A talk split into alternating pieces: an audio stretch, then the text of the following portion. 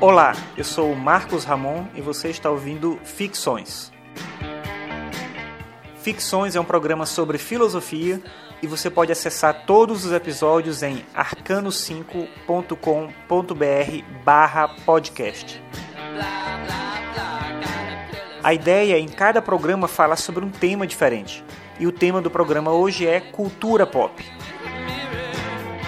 Cultura pop é um tema interessante porque se a gente pensar no mundo em que a gente vive, a gente não consegue imaginar o que, que é a nossa compreensão de cultura sem essa relação, sem essa, essa, essa nossa participação no mundo da cultura pop. Eu digo que isso é interessante porque é, em outras épocas essa divisão do que, que era cultura de cada sociedade, de cada classe social, é, é, de cada grupo era bem mais definida. A gente pode pensar sobre isso como um exemplo em relação a, a, a música. Em determinada época, se você era de uma classe social, você tinha acesso a um determinado tipo de música que naquele, naquele outro grupo né, ou naquela outra classe social aquilo né, é, não chegava, não era possível consumir, ter acesso àquela música. Hoje, o que é produzido é produzido de forma generalizada e alcança pessoas no mundo todo. Então a gente tem uma compreensão de cultura bem diferente do que foi em qualquer outra época.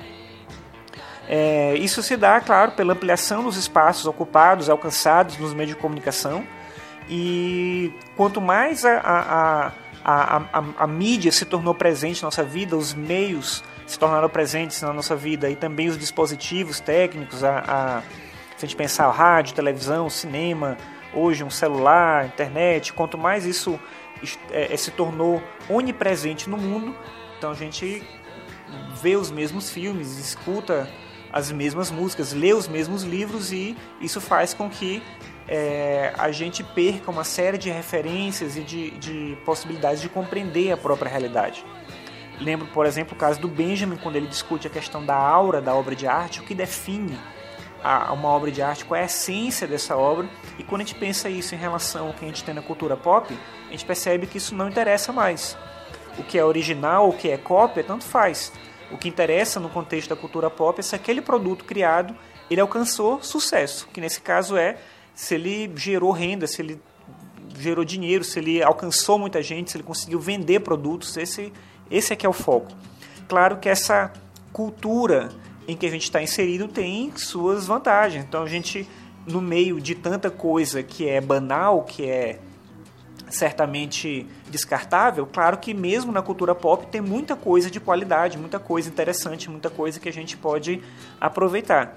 Mas, então a gente tem que saber, claro, absorver esses elementos, né, aquilo que interessa, aquilo que é, que é positivo ou não. O problema é que a gente não tem uma formação para isso. Porque se antes a gente tinha uma formação da cultura que fazia com que eu compreendesse melhor o mundo, agora essa formação ela, ela, ela vem da própria mídia. E aí é que está o problema. O Mário Vargas Llosa, o escritor peruano, ele tem um livro que chama A Civilização do Espetáculo.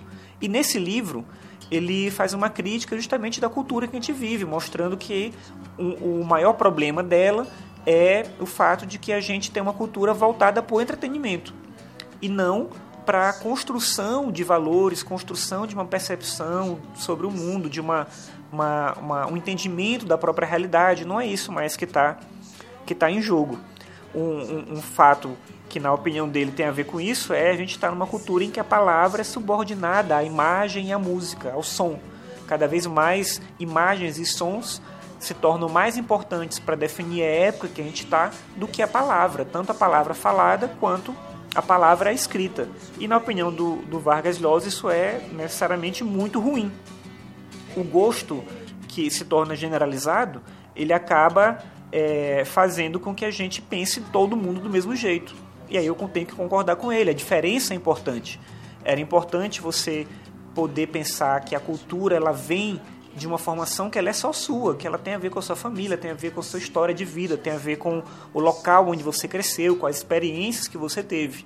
Quando todo mundo tem acesso a uma mesma cultura, que é essa da mídia, da televisão, da internet, do cinema, e a gente cresce, é, é, digamos assim, com as mesmas referências, a gente percebe então que toda cultura é entretenimento e que todo mundo é igual. E a gente tem uma responsabilidade na construção do mundo. Se a gente pensar bem, a Revolução Científica, por exemplo, do século XVI, XVII, não foi uma revolução só de cientistas, mas também de pessoas que pensavam sobre o mundo do ponto de vista da cultura nas mais diversas áreas do conhecimento, na filosofia, na pintura, na música, na literatura. Então, isso é importante. E a hegemonia de um único tipo de cultura vai trazer necessariamente para a gente coisas ruins e não coisas boas, né? não, não possibilidades diferentes, mas sim uma homogeneização não só da, da, do gosto, mas também das formas de ver a própria realidade, tanto no contexto político, de valores, é, e isso necessariamente é ruim e não positivo.